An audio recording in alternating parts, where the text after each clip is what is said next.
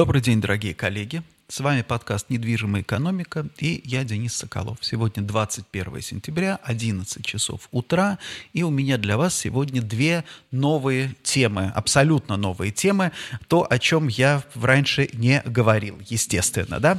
И первая тема, конечно, это то, что занимает сейчас все заголовки там, мировых газет, да, ни в коем случае не выборы российские, о них мы поговорим попозже, а заголовки всей мировой прессы занимает сейчас потенциальное банкротство китайского девелопера Evergrande. Значит, а, здесь очень интересная ситуация. Понятно, что очень многие последние, наверное, несколько лет говорили о риске пузыря на рынке, китайском рынке недвижимости. И вот, наконец, возникла ситуация, да, ситуация фактического дефолта. А, компания Evergrande, а, компания Evergrande, если я не ошибаюсь, более в двух, чем в 200 городах строит жилые проекты. Долг этой компании в общей сложности исчисляется тремястами миллиардами долларов. Это долг компании. Вы просто представьте себе масштаб, вообще масштаб бизнеса. У этой компании 80 тысяч частных инвесторов. И, соответственно, да, сейчас подошла, а, подошел очередной транш платежа по облигациям, и, собственно, компании платить нечем. Судя по всему, по облигациям будет дефолт. Теперь основной вопрос, основной вопрос, который сейчас занимает всех, это как поступит китайское правительство. Будет ли как бы выкуп, будет ли bail-out, будет ли поддержка, а, или, например, да, или компании дадут обанкротиться. Соответственно, если компании дадут обанкротиться, то убытки будут зафиксированы и в банковском секторе, соответственно, и среди инвесторов. Тут очень много интересных на эту тему интересных дискуссий. С одной стороны, мы все прекрасно понимаем, что Китай это колоссальная, огромная экономика с очень большим частным, с очень большим государственным, извините меня, сектором. И фактически вся банковская система находится в руках государства. То есть для государства это именно вопрос, что называется, не возможности, да, а вопрос решения стратегического. Поддерживать, выкупать, по сути дела, Evergrande или оставить, да, оставить все как, как есть.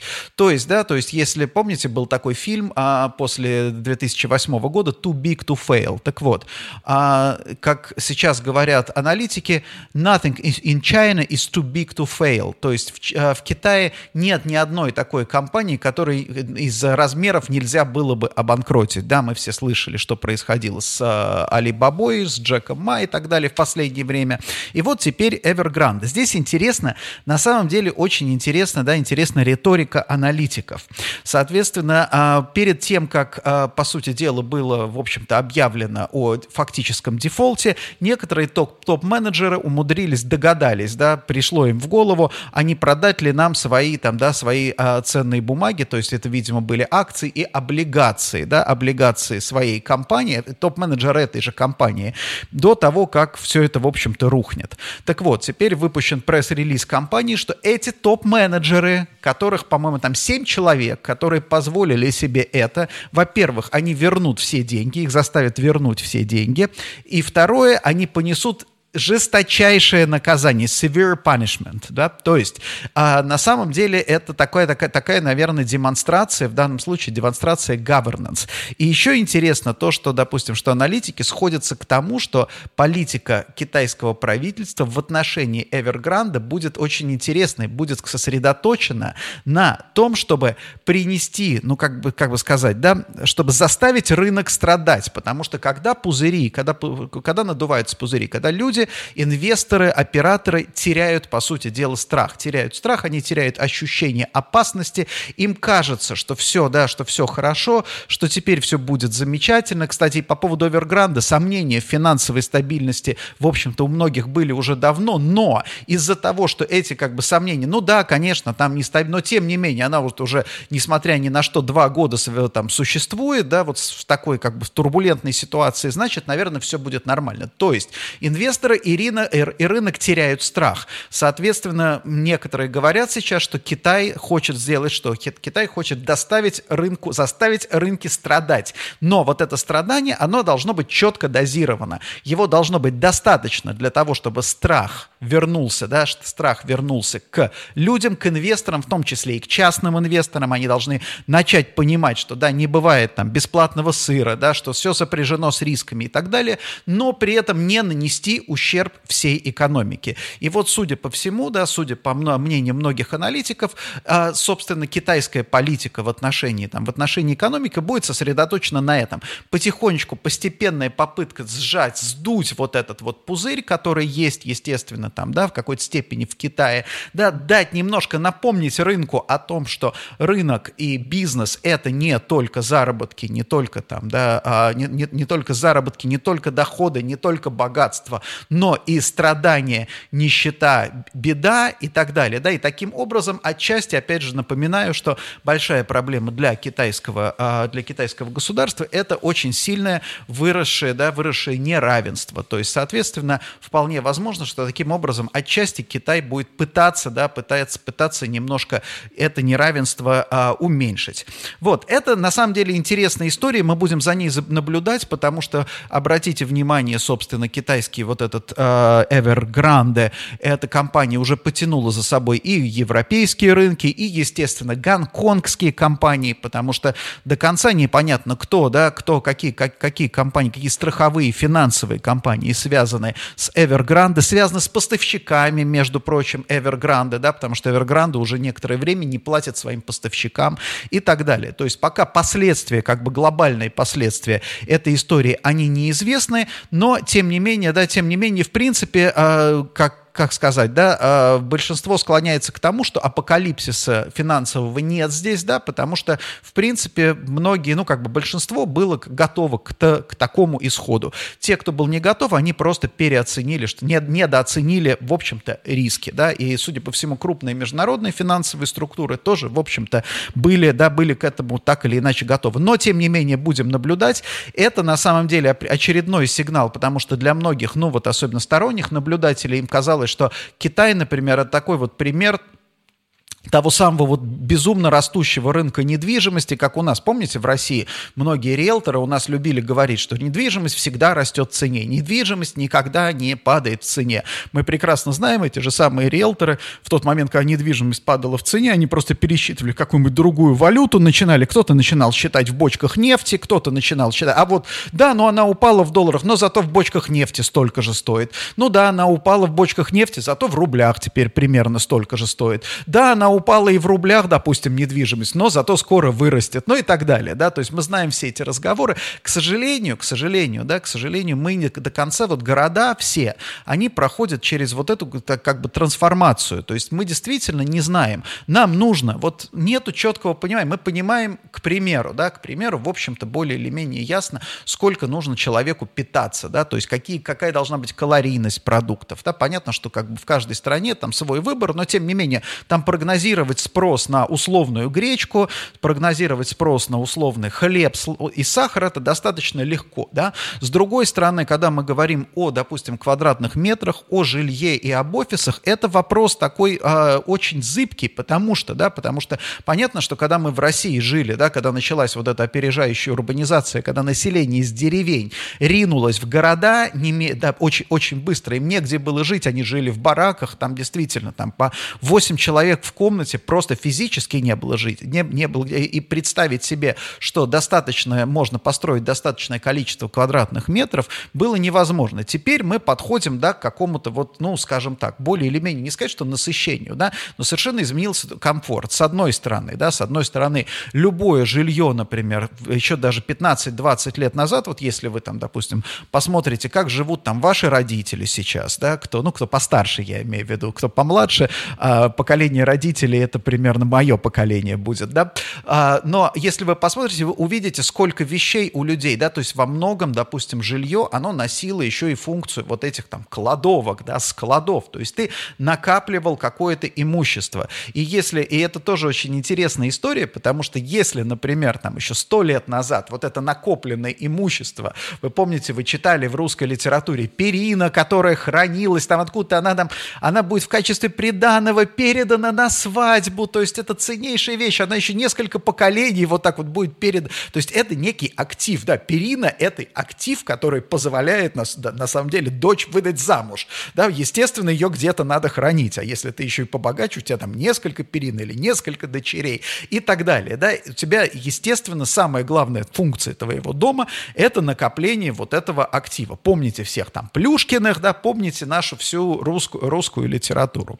Дальше, когда мы вот сего, сего, сегодня, когда мы живем, вот эти вот перины, активы, что называется, материальные, вещественные активы, которые занимают много места, они не представляют собой вообще ценности, да, то есть они перестают быть активами, они становятся пассивами, соответственно, они необходимы для того, чтобы удержать, э, собственно, они необходимы, то, есть а, и для них, для того, чтобы хранить, необходимо иметь дополнительные площади. За эти площади надо платить. И естественно, да, естественно, как э, появляется э, такая история, как типа облачное хранение, да, то есть а зачем мне все это хранить дома, когда я могу сэкономить на площади очень сильно, да, соответственно, да, соответственно, все хранить где-то или вообще просто брать в аренду то, что мне нужно. То есть на самом деле количество вещей, вот это тоже интересная история, мне кажется, что количество вещей в домохозяйстве начинает очень сильно снижаться, да, то есть люди меньше там, меньше ходят в гости, принимают семьи, соответственно, тебе не нужно иметь полный сервант тарелок, да,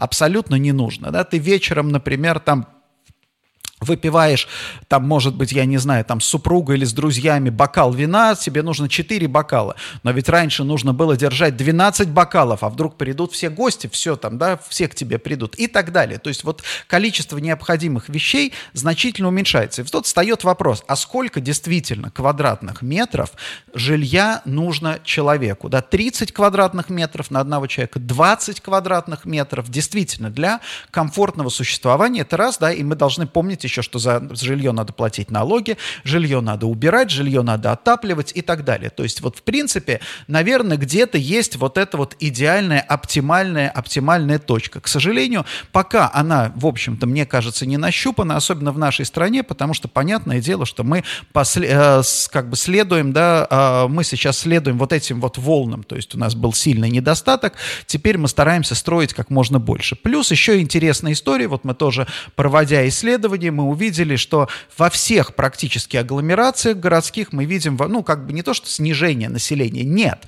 Сейчас еще как бы снижение как такового численности населения в агломерациях не происходит, но есть признаки того, что, ну, во-первых, точно совершенно рост населения в агломерациях а, фактически остановился, и есть признаки того, что во многих агломерациях, в том числе и в московской, население начинает уменьшаться. И вы здесь тоже понимаете, что это не такой тренд, который, да, который легко переламывается переламывается, да, это на самом деле достаточно долгосрочный тренд. Вот, собственно, да, собственно, это к тому, что мы э, как, как, как бы спрос и повышение стоимости недвижимости, оно не, как бы не, не очевидно. То же самое в Китае, например. Да? В Китае ты не можешь сейчас, ну, по рассказам, понятное дело, что я не изучал это глубоко, жениться, например, если у тебя нет там какого-то своего жилья или, по крайней мере, жилье, жилья в ипотеку.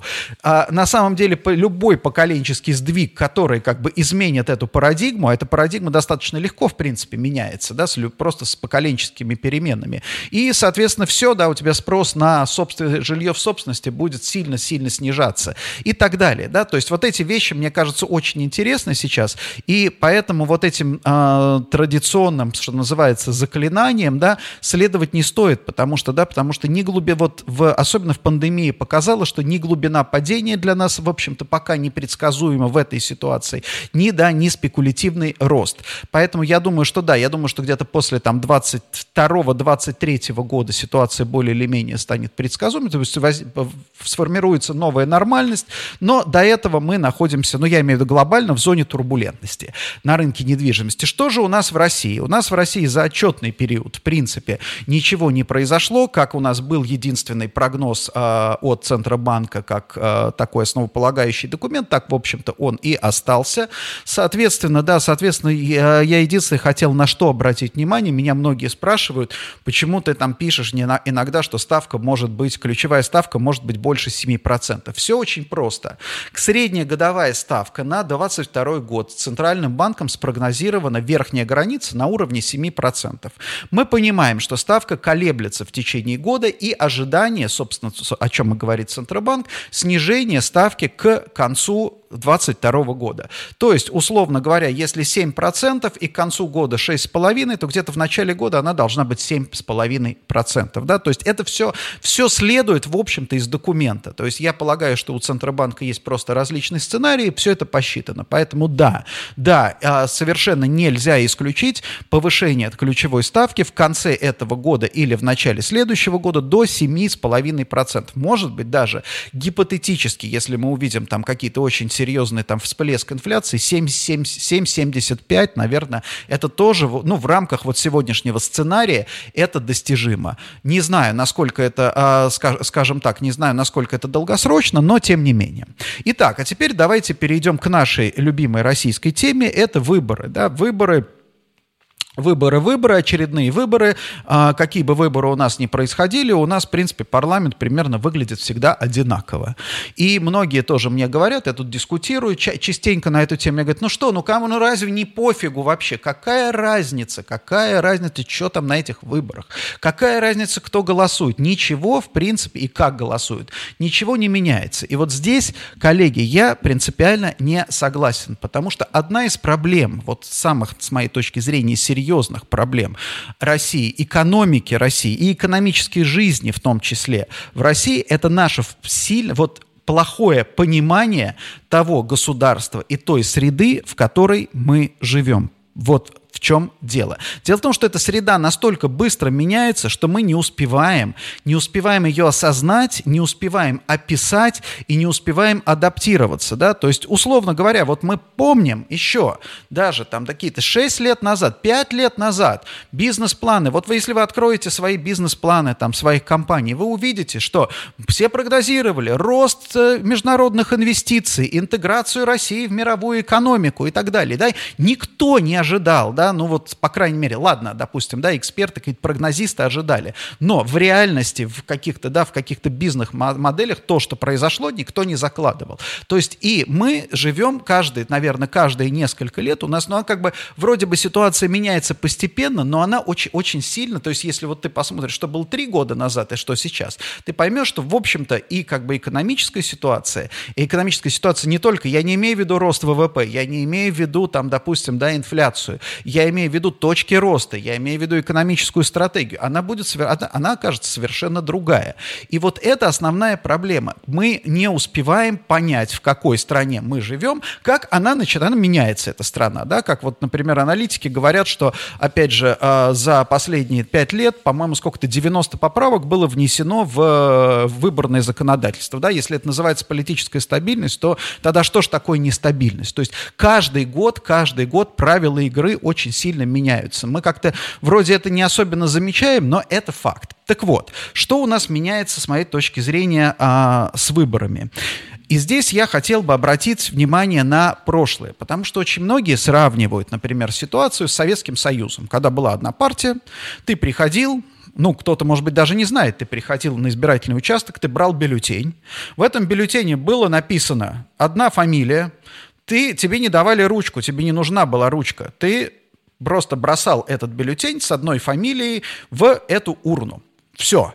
Вот первые выборы, в которых я участвовал с родителями, я пришел, я посмотрел, это было мне, это мне казалось как-то, ну не то, что казалось странным, да, это, это не казалось, наверное, тогда странным, потому что, ну, как бы никто этому не удивлялся. Но, тем не менее, здесь важно понимать вот что. Советское государство, оно было, по сути, другим. Советское государство было совершенно другим. Советский генезис советского государства – это даже из названия, да, Советы народных депутатов. Вы помните, что вы смотрели, там, что в детстве все люди смотрели? Фильмы «Ленин в, окте... в октябре в 18 году», там еще вот они все, вся власть советом, голосуй, дало учредительное собрание, да. Это все время были, по сути дела, это все время были какие-то голосования, выборы, там еще что-то, да, это, то есть советский генезис советского государства это из коллективных действий, коллективных голосований, да. Другое дело, что понятно, что, допустим, опять же, э, тот же, тот, тот же самый Ленин, это его была, в общем-то, политика, то есть он считал там, естественно, э, он, он не допускал, насколько я понимаю, не допускал просто дискуссии, да, то есть это не было такое, что у тебя есть точка зрения там какая-то А, точка зрения Б, давайте там какой-то компромисс найдем. Нет, Ленин, большевики не допускали компромиссов, да, но в результате, то есть они пытались убедить, что вот мы правы, соответственно, кто проголосует за нас, если за нас проголосует большинство, значит большинство молодцы. Если за нас не проголосует большинство, значит они враги какие-то, да. То есть вот эта вот радикализация была, но было вот этот вот обязательный, да, обязательный ритуал голосования. Это был генезис, по сути дела, советского государства. Поэтому, несмотря на то, что не было никакой альтернативы, многие годы, например, да, никакой альтернативы, мы не выбирали там того же самого, там, я не знаю, генерального секретаря, верховного лидера Советского Союза, никто не выбирал, но сама по себе, сам по себе ритуал был необходим, потому что он связывал каждого человека с генезисом государства. То есть человек читал исторические книжки, понимал, что да, вот тогда голосовали, и я сейчас иду голосую. Да, мы живем в одном государстве. При царе батюшке Николае никто никогда ни за что не голосовал, вот, а вот мы теперь голосуем. А генезис российского государства совершенно другой постсоветского государства. Если вы помните, фетиш, допустим, да, фетиш э, эпохи Ельцина был так называемой системой сдержек и противовесов. То есть, допустим, всякие кланы, которые были представлены тогда у власти или не очень представлены, стремились к власти, Ельцин старался их расставить так, чтобы они как бы компенсировали друг друга, что все время между собой грызлись, да, грызлись, воевали, и, соответственно, это позволяло, как бы это обеспечивало с его точки зрения устойчивость государства. Путин а, отказался от этого принципа, да, в целом, да, но он не отказался от принципа, то есть как бы и у Ельцина а, голосование само по себе не играло, в общем-то, большой, большой роли, потому что, да, потому что было уже понятно, что как бы а, есть, допустим, кланы, есть элиты, есть группы влияния, которые, в принципе, и решают, что будет.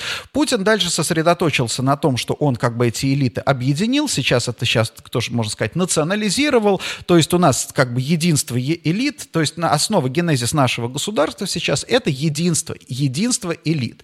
И здесь голосование, оно начинает, оно совершенно теряет какой-либо смысл, да, потому что ты за что голосуешь, если у тебя элиты едины, да, у тебя в принципе нету никакой, с одной стороны, да, никакой альтернативы у тебя нет, с другой стороны, в общем-то, да, в общем-то, действительно, да, действительно никакого у нас и, собственно, поправки к Конституции местное самоуправление сейчас реформировали, то есть у нас нету э, заведомо у, скажем так, у гражданского голоса, вот если, допустим, у революционного матроса, да, голос его звучал, там, звучал гордо, или там у пролетария, он действительно, вот мы, пролетарии, проголосовали там за то-то, и мы решили, и, соответственно, с этим считались, и Ленин считался, и кто угодно, да, то сейчас что там решили пролетарии, в принципе, э, роли не играет, да, сейчас имеется в виду то, что сейчас играет роль то, что хорошо для стабильности государства, то, что хорошо для единства элит, и то, что как бы не раскачивает лодку. Поэтому здесь мы переходим к очень важной, и, кстати, вот да, тоже у меня была дискуссия, то, что,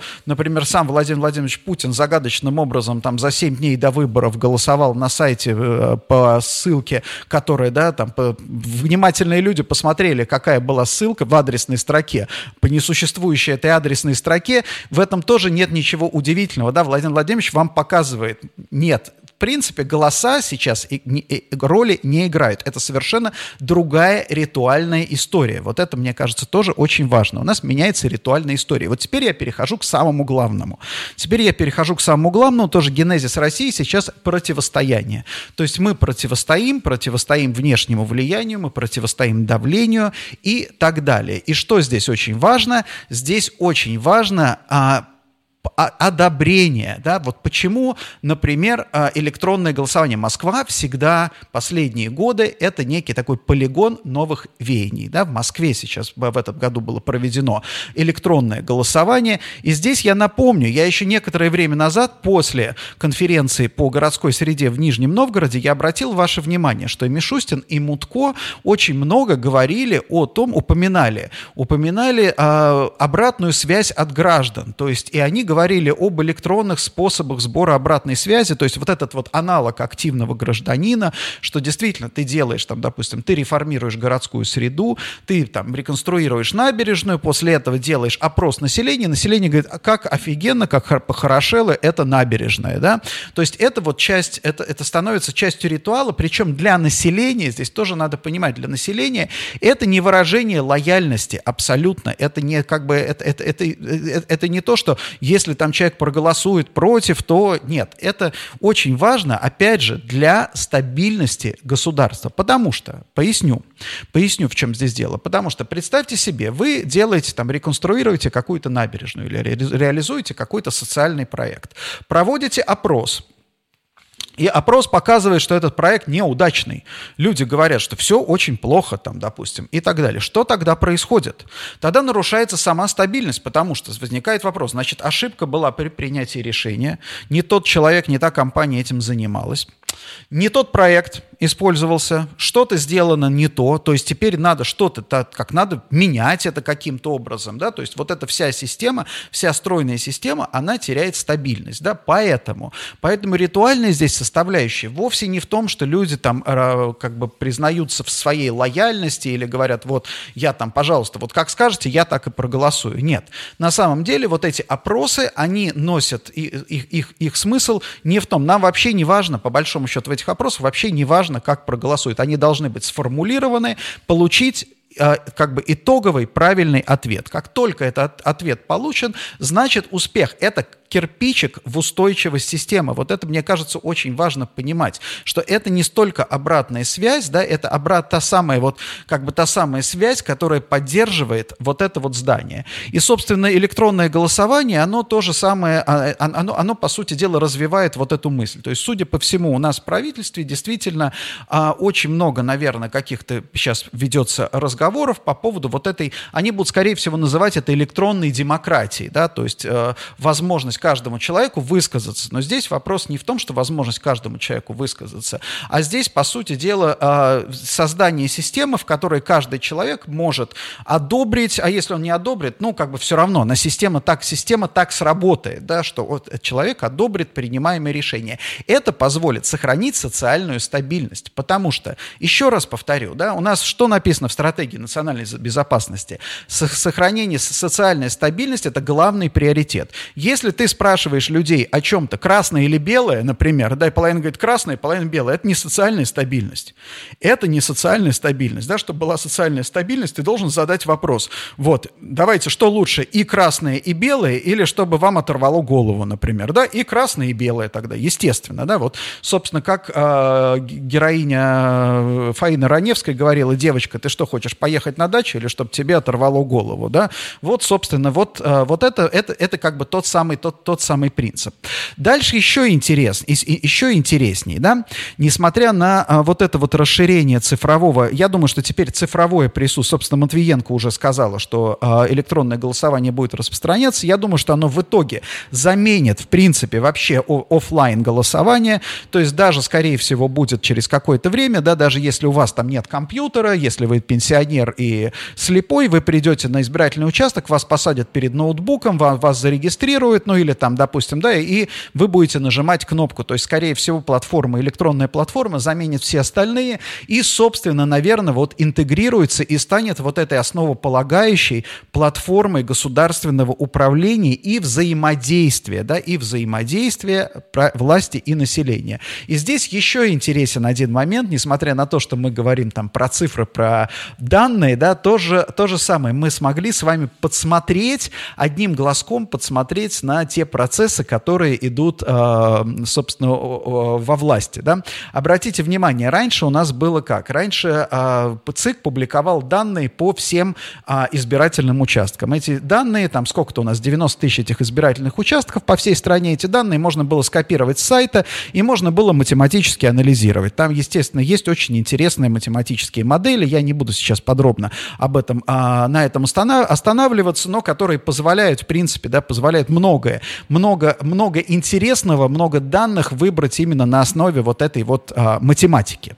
Значит, что сделали потом? А, естественно, ЦИКу не понравилось, что, ну не то, что естественно, это неестественно, это противоестественно, да, потому что все-таки это какой-то, как, как, какой-никакой анализ любой, а, он полезен. И они сделали так, ты 30, а, значит, 30 а, участков посмотрел, после этого ты должен там вводить капчу, да, и, соответственно, а, автоматическая загрузка усложнилась. А в этот раз они сделали вообще фантастический вариант. Это вот кто не, ви, кто не видел, это надо, это, это просто, мне кажется, достойно, достойно, э, я не знаю даже чего достойно, да, мне интересно посмотреть, как выглядело тех задание на эту разработку нашему замечательному IT-сектору, кто это делал. Вот представьте себе, вы заходите на страницу, и там написано, что там, допустим, за партию, там, я не знаю, каких-то самых лучших проголосовало на данном избирательном участке 1500 63 человека. Ты видишь цифру 1563, думаешь, ну, как хорошо проголосовало. После этого ты копируешь 1563 и вставляешь в графический, ну, как не графический, в текстовый редактор куда угодно, просто копи-пейст делаешь. И вдруг у тебя в копи-пейсте вместо 1563 на, написано «хз что», например.